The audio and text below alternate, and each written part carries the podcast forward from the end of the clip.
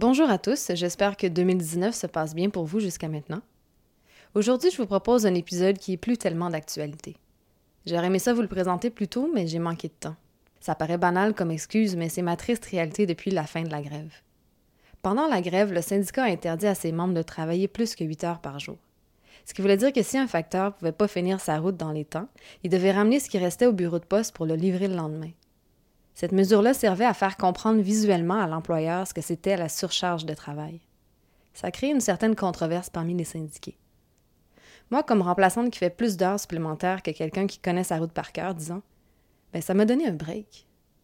Il y a quand même une énorme différence entre travailler 40 et 50 heures semaine, surtout dans un métier qui est physique. Dire que j'ai pas été très chanceuse. En novembre-décembre dernier, j'ai fait un long remplacement dans une des trop nombreuses routes qui, sur papier, prend 8 heures à faire, mais qui, en réalité, en prend de 9 à 12, à moins de rares exceptions. Puis dès que tu charges des heures supplémentaires, t'as toujours un boss ou deux qui vient te demander comment ça se fait que t'es pas meilleur. C'est le genre de choses qui me rendent très, très fatiguée. C'est plus difficile d'être positif quand on est fatigué. Je me suis mis à me voir comme un numéro parmi les chiffres qui se brassent autour de moi. En même temps, il y a cette voix-là qui rêve puis qui se dit que ça peut sûrement être autre chose l'avenir de la poste. En 2018, j'ai découvert que j'étais pas toute seule à rêver que le système postal soit différent. Il y a des gens de mon syndicat, mais aussi de divers organismes qui se sont assis puis qui ont mis en commun toutes leurs idées de ce que pourrait être l'avenir de Poste Canada. Ça a donné une vision qui s'est concrétisée dans la campagne nationale vers des collectivités durables, qui propose entre autres des solutions pour s'attaquer au changement climatique, pour réduire les inégalités sociales et pour assurer un bon service public aux communautés éloignées. Plus tôt cet automne, j'ai rencontré Drew J. de Friends of Public Services, un des organismes derrière cette initiative-là. Oui, Friends of Public Services, Amis des services publics en français, c'est un groupe qui été parti il y a quatre ans maintenant. On a travaillé tout d'abord sur euh, la question des services euh, euh, à domicile pour les postes. Puis on a travaillé fort pour arrêter les, conservateurs. Puis après, on, se retrouvait un peu avec les libéraux. Puis ce, ce qu'on visait à faire depuis le début, c'était vraiment d'utiliser des, des, ouvertures politiques pour, pour parler des services publics en général, pour dire que c'est le meilleur moyen d'augmenter la qualité de vie au même temps que baisser les inégalités économiques, euh, au même temps qu'on crée des, des bons jobs. Le premier mandat que s'est donné Drew et ses collègues des Amis des services publics, ça a été de créer des dépliants pour éclairer les gens sur les conséquences d'un vote conservateur. Il y avait des cas où on, voyait qu'il y avait des gens qui, avaient une pancarte euh, Sauver Post-Canada sur le gazon, puis juste à côté, Parti conservateur. Donc, on savait qu'il faut faire une connexion entre ces deux choses-là. C'était vraiment le, but majeur de notre campagne. C'était vraiment de connecter le nom conservateur avec coupure au Post Canada. Donc, euh, le nom de notre dépliant, c'était euh, Arrêtons les coupures conservatrices de Post Canada. Bon, mais après, une fois qu'on est débarrassé des conservateurs, est-ce que c'est vraiment différent avec les libéraux? Est-ce qu'on peut commencer à concrétiser la vision du syndicat de Friends of Public Services et de leurs alliés dans la campagne vers des collectivités durables? C'est vraiment difficile de faire des nouvelles choses, de, de créer des nouvelles offre de services qui s'adaptent euh, avec le temps. Quand les gens qui gèrent tout l'organisme sont toujours, euh, toujours en train d'essayer de, privatiser l'entreprise. donc, donc c'est vraiment, c'est, ça crée des, difficultés. Il y, a, il y, a, des gens qui, qui sont là comme dirigeants, qui, qui sont là pour faire avancer la société dans les affaires, de faire plus d'argent, mais en même temps, ils peuvent pas, euh, ils, n'osent pas euh, entrer dans des nouveaux marchés comme créer une banque, par exemple. Euh, les libéraux savent très bien qu'on pourrait créer une banque, qu'on pourra faire beaucoup d'argent avec ça, puis que cet argent pourra alimenter plein de services qui améliorera des choses. Mais ce que personne n'ose dire, c'est que, c'est que les, les grandes banques euh, du Canada ne veulent pas de ça, puis ils ont un pouvoir politique euh, immense. Comment est-ce qu'on trouve le temps de réécrire les règles des services publics quand on est pris avec des heures supplémentaires obligatoires, puis que déjà on a du mal à concilier notre travail et notre vie personnelle? Est-ce que la surcharge de travail dans tous les services publics, ça serait pas le premier point à régler avant de s'attaquer au reste? On est dans un moment mondial là où il faut faire tout tout le temps. On n'a pas le choix. On ne peut pas dire, OK, on fait ça, puis dès que c'est fini, on, va, on fera des autres choses là. C'est local, c'est global, c'est on, on, doit faire tout. Mais comment on fait justement? Post Canada, c'est un gros bateau, puis les capitaines n'ont pas l'air pressés de bouger. Est-ce qu'il y a de l'espoir de les faire changer d'idée? Mais bien sûr. Euh, c'est juste que l'espoir ne vient pas de, de l'administration de Post Canada, ça c'est sûr. L'espoir vient de, des travailleurs et travailleuses de poste et les alliances qu'ils battent avec des organismes communautaires, des, réseaux environnementaux, euh, les écolos, les autochtones. Euh, si on peut bâtir des, alliances comme ça, euh, c'est, ce, ce seraient des alliances imbattables s'ils si, sont vraiment solidifiés.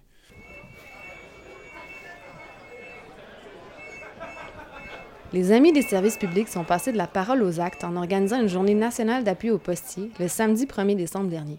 Merci de la part des Amis des services publics. On fait partie euh, aujourd'hui de... Drew G. a été l'organisateur de la manifestation à Montréal. Euh, il y a plus que 30 villes qui, qui sont manifestées, des milliers de personnes euh, de Victoria jusqu'à Halifax. Comme une centaine de personnes, j'ai répondu à son appel et le 1er décembre à midi, j'étais à la station Jarry bien curieuse d'entendre tous ces alliés qui étaient venus nous supporter. Ça n'a aucun sens la façon dont les travailleurs des postes sont traités. C'est un service essentiel. Il ne devrait même pas y avoir de discussion sur s'il faut accepter ou pas les demandes de ces gens-là. Bien, on est ici euh, évidemment pour euh, supporter les postiers. Euh, nous, on pense que les postiers devraient défier la loi spéciale. je pense que ça pourrait créer un précédent énorme dans le mouvement ouvrier, où il y a énormément de travailleurs en ce moment qui sont en lutte à différents endroits. Euh, puis euh, ça fait maintenant les lois spéciales en fait sont plus très spéciales. Ça fait déjà euh, plusieurs années qu'il y a des lois spéciales à chaque fois que les travailleurs rentrent en lutte. Puis on voit en fait dans les 30 dernières années que les, travailleurs ont seulement défendu leurs acquis. Puis qu'avec le, haut du coût de la vie, ben, en fait, ça, s'est transformé en des, pertes. Puis bien évidemment que la menace du droit de grève lui-même est une menace au, à, l'organisation fondamentale des ouvriers. C'est hyper dangereux. Donc, d'être ici, c'est sûr que c'est euh, une nécessité pour nous. Euh, puis bon, on pense aussi qu'il faut aller, euh, faut, pousser plus loin. Il faut que la solidarité se poursuive. Il y a eu des, messages des, d'organisations ouvrières américaines, aussi en Europe, je pense en France, qui ont envoyé des, messages vidéo, par exemple. Ben, ça, c'est vraiment, c'est vraiment là-dessus, vers ça qu'on pousse, je pense. C'est le terrain mondial, par-delà les frontières. Il faut, être intersyndical maintenant parce que c'est vraiment. Euh, c'est vraiment quelque chose contre tous les syndicats. C'est pas juste contre nous, mais c'est un message vraiment là, que le syndicat, excuse-moi, le gouvernement Trudeau envoie aux autres syndicats de dire que qu'importe ce que vous allez faire, il y a quelque chose qui va. Euh, même si elle est légale, votre grève, il y a quelque chose qui vous attend autour du. Euh, La loi de Trudeau, c'est une loi anti-ouvrière euh, essentiellement fourbe, hypocrite, parce qu'en illégalisant le droit des travailleurs des postes à négocier, il cache les problèmes que les postiers et postières ont, qui sont notamment les blessures au travail, des horaires euh, euh, impossibles pour lesquels les travailleurs et travailleuses sont pénalisés quand elles ne les accomplissent pas sa loi met sous le tapis les problèmes. Ça veut dire que les problèmes vont empirer. Les travailleurs sont responsables de créer, la richesse partout et ils sont attaqués, criminalisés alors qu'ils défendent leurs droits. Et je trouve que les revendications des, postiers sont très justes, entre autres sur la question des conditions de travail. Je suis moi-même... Euh, je, parle avec mon postier, puis je me rends compte que ces journées sont de plus en plus longues et il y a beaucoup, euh, j'ai remarqué, le, je suis pas un spécialiste, mais il y a beaucoup de colis, plus que des lettres à cette heure. Fait qu'il est obligé de délai avec ça, puis c'est terrible.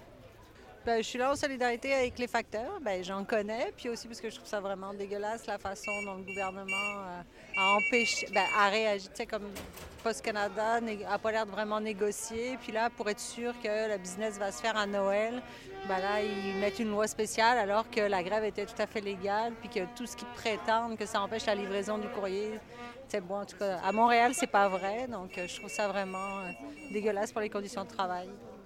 Euh, je trouve ça vraiment inquiétant, la tendance actuelle à vouloir imposer les conditions de travail. On s'est battu pour avoir le droit de négocier, pour avoir, euh, pour avoir des syndicats qui ont ce pouvoir-là. Puis là, maintenant, euh, ça arrive de plus en plus souvent qu'il y a des lois spéciales qui, qui, imposent finalement les conditions de travail. Fait que je pense que ça érode finalement tous les combats qu'on a faits par le passé. C'est un, dangereux retour en arrière. Et euh, je pense que ça peut. il faut se lever parce que ça va nous arriver à tout le monde à un moment donné. À la manif, j'apprends à mieux connaître Manu, un nouveau collègue de travail. Oui, loi spéciale, mais c'est vraiment. on commence à s'interroger vraiment à quoi ça donne avant dans syndicat, mais il ne faut pas tomber dans ce piège-là. Il faut plutôt trouver des solutions. Moi, d'après moi, il faut défier la loi. Et, euh, oui, il y a des risques de prison, des amendes, mais c'est comme ça qu'on va briser cette méthode des employeurs euh, de se cacher derrière une loi spéciale pour nous obliger à travailler. Fait que notre pouvoir de négociation, ça n'existe plus. C'est qui est écrit dans la charte qu'on a le droit d'association, tout ce qui va avec est, est intégré là-dedans. Fait qu'il y a une violation de la loi. Fait qu'il faudrait comme D'abord, oui, c'est déjà contesté au niveau des tribunaux, mais là, maintenant, c'est sur le terrain qu'il faut que ça se passe. Parmi les manifestants, je suis surprise de reconnaître Sally, une résidente de NDG avec qui j'avais longuement discuté un jour où je lui livrais son courrier.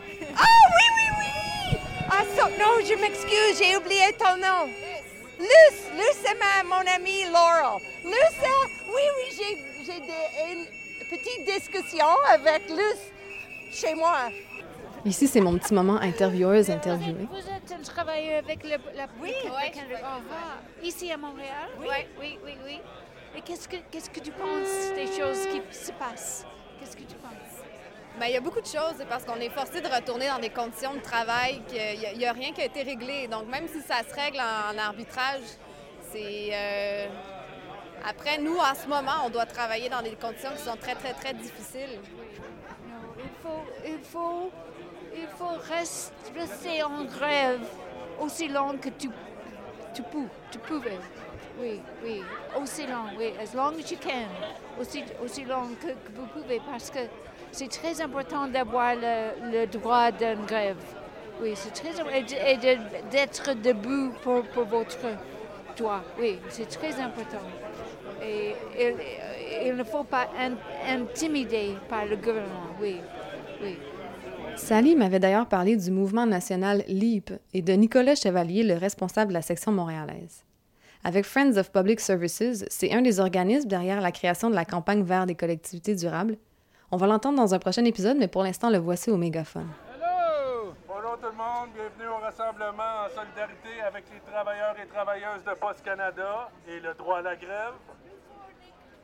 Alors, premièrement, euh, on voudrais voir si les gens seraient intéressés à juste rester ici ou si on prend une petite marche pour aller voir euh, le bureau de Justin Trudeau. Il est sûrement pas là parce qu'il est occupé partout, mais bon. On prend une petite marche? Oui, oui, oui. Alors on marche et je poursuis les entrevues. Euh, aujourd'hui, on marche euh, pour aller montrer à Justin Trudeau que sa loi est inique et illégale. Ce qui, euh, ce qui me fait chaud au cœur, c'est que ce sont des alliés qui ont organisé cette manif-là. Il y en a un peu partout au Canada. Puis euh, ça fait chaud au cœur de voir qu'on n'est pas tout seul dans la lutte, que les, que les citoyens du pays, ils, savent, ils réalisent que c'est injuste ce qu'ils font, et qu'on peut pas, on peut pas laisser passer une loi spéciale sous de faux prétextes, comme quoi qu'on aurait paralysé le système. C'est complètement faux. Euh, comme Mike Balachek, notre président, a dit, euh, tout, ce, qui était accumulé, c'est un lundi normal. Il n'y avait aucune raison de nous, de nous mettre une loi spéciale sur le dos.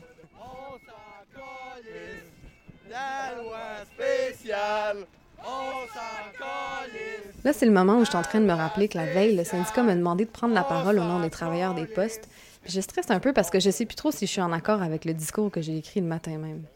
C'est une chose de l'écrire, c'en est une autre que de le crier dans un mégaphone à une petite foule devant les bureaux de Justin Trudeau. Alors, euh, euh, oui, je suis factrice depuis 2016. C'est ma première loi spéciale, mais malheureusement, il y en a eu plusieurs dans l'histoire de Post Canada. Euh, celle-ci va être probablement comme la dernière en 2011 jugée inconstitutionnelle. C'est très décevant, c'est très frustrant, surtout que chaque grève est épuisante au quotidien pour les travailleurs. Ça crée des divisions, ça crée des incompréhensions. Et je pense que maintenant, le temps est venu de se réunir et d'être solidaires.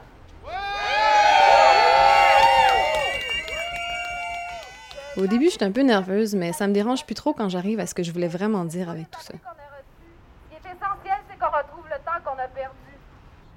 Qu'on ait le temps de se parler, de parler aux gens sur la route, de prendre soin les uns des autres, de bâtir des liens de confiance, des amitiés qui durent et des communautés fortes. Qu'on ait le temps de créer des alliances entre syndicats, entre citoyens, qu'on ait le temps de s'asseoir pour se demander comment on pourrait faire pour aller plus loin ensemble. Ça,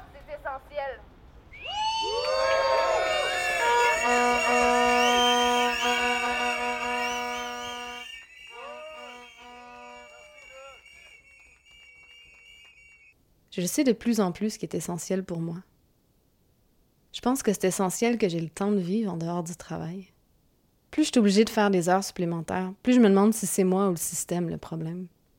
Il y en a beaucoup pour dire que les routes sont de plus en plus longues, que les exigences de l'employeur face au rendement de ses employés sont de moins en moins réalistes. Il y a des centaines de facteurs qui ressentent ça dans leur corps, dans leur tête, ce que ça veut dire la surcharge de travail. Mais il y en aura toujours pour penser que c'est nous les paresseux, qu'on est de mauvaise foi, qu'on est mauvais. J'ai même un collègue qui m'a gentiment suggéré de ne pas charger mes heures supplémentaires parce que ça créait des tensions avec mon boss puis que j'étais manifestement pas capable de les gérer. J'ai compris que c'est ça que faisait le gars que je remplaçais. Du bénévolat pour éviter les conflits. Et je trouve ça très triste.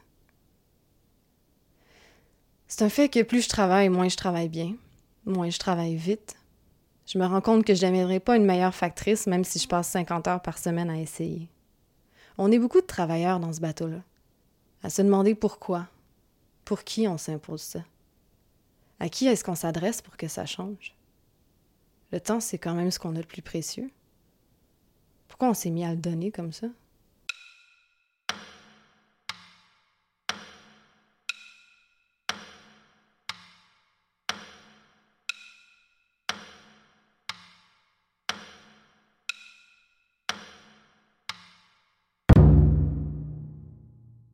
Quel est le lien entre le rangement et le système postal? Moi, j'en ai trouvé un après avoir regardé un épisode de L'Ordre des choses selon Marie Kondo. Elle, c'est une japonaise qui va donner des conseils aux Américains pour qu'ils trouvent le bonheur grâce à un grand ménage de leur maison. Son conseil principal pour faire le tri de ce qu'on doit garder ou pas, c'est de prendre un objet dans ses mains et de ressentir l'étincelle de joie qu'il procure. S'il n'y en a pas, poubelle. Comme je déménage cette année, j'ai commencé à appliquer ça, puis je me suis attaqué à un premier garde-robe. Et là, je me suis rendu compte que ce qui me procurait le plus de joie, c'est tout ce que j'ai trouvé qui était écrit à la main. Là-dedans, il y avait des cartes, des lettres, avec des calligraphies d'enfants, d'adolescents, de jeunes adultes, de gens qui sont encore dans ma vie aujourd'hui. Et ça m'a beaucoup touché de voir que le temps passe, mais que certaines amitiés restent. Alors cette année, j'ai décidé d'écrire des lettres à mes amis. Comme factrice, je suis bien placée pour savoir que c'est une tradition qui se perd. Mais je trouve ça dommage. Parce que je suis sûre que plus on va vieillir, plus la joie va être grande de tenir ces archives-là entre nos mains. Sinon, faire du ménage, c'est aussi retomber sur des vieilles maquettes de tunes enregistrées par des amis de longue date. Puis moi, j'ai retrouvé celle de Coralie Laurando. Je vous laisse sur Peter Jackson, une chanson qu'encore aujourd'hui, je peux pas m'empêcher de fredonner longtemps après l'avoir entendue. À bientôt! Il fumait de Peter Jackson, passait la journée dans un truck parce qu'il livrait toutes sortes de choses. Frigidaire, poêle, laveuse, sécheuse. C'était pas mon genre de personne, mais il faisait de mal à personne. Il avait fait le tour du monde. C'était un bum, mais je l'aimais.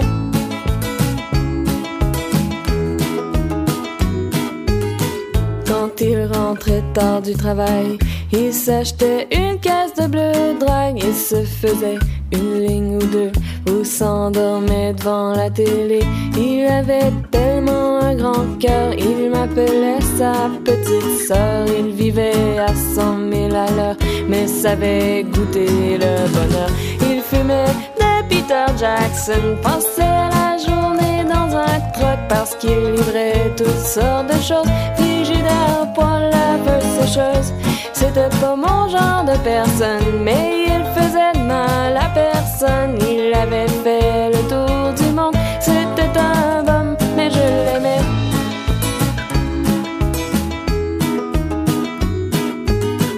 Il venait me chercher dans son camion, Dans mon cœur, ça faisait trois bon. Il me faisait très attention.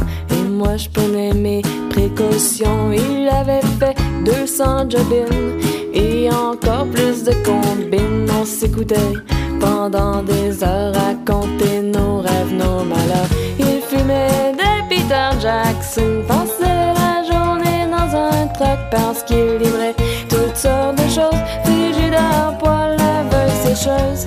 C'était pas mon genre de personne, mais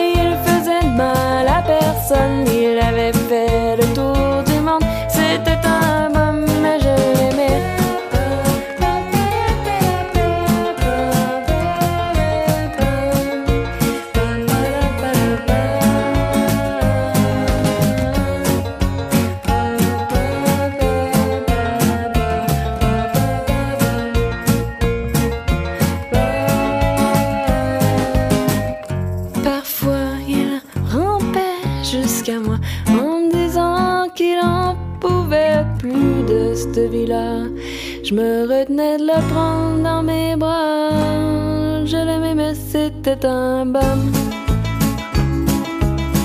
Il me faisait rire comme personne.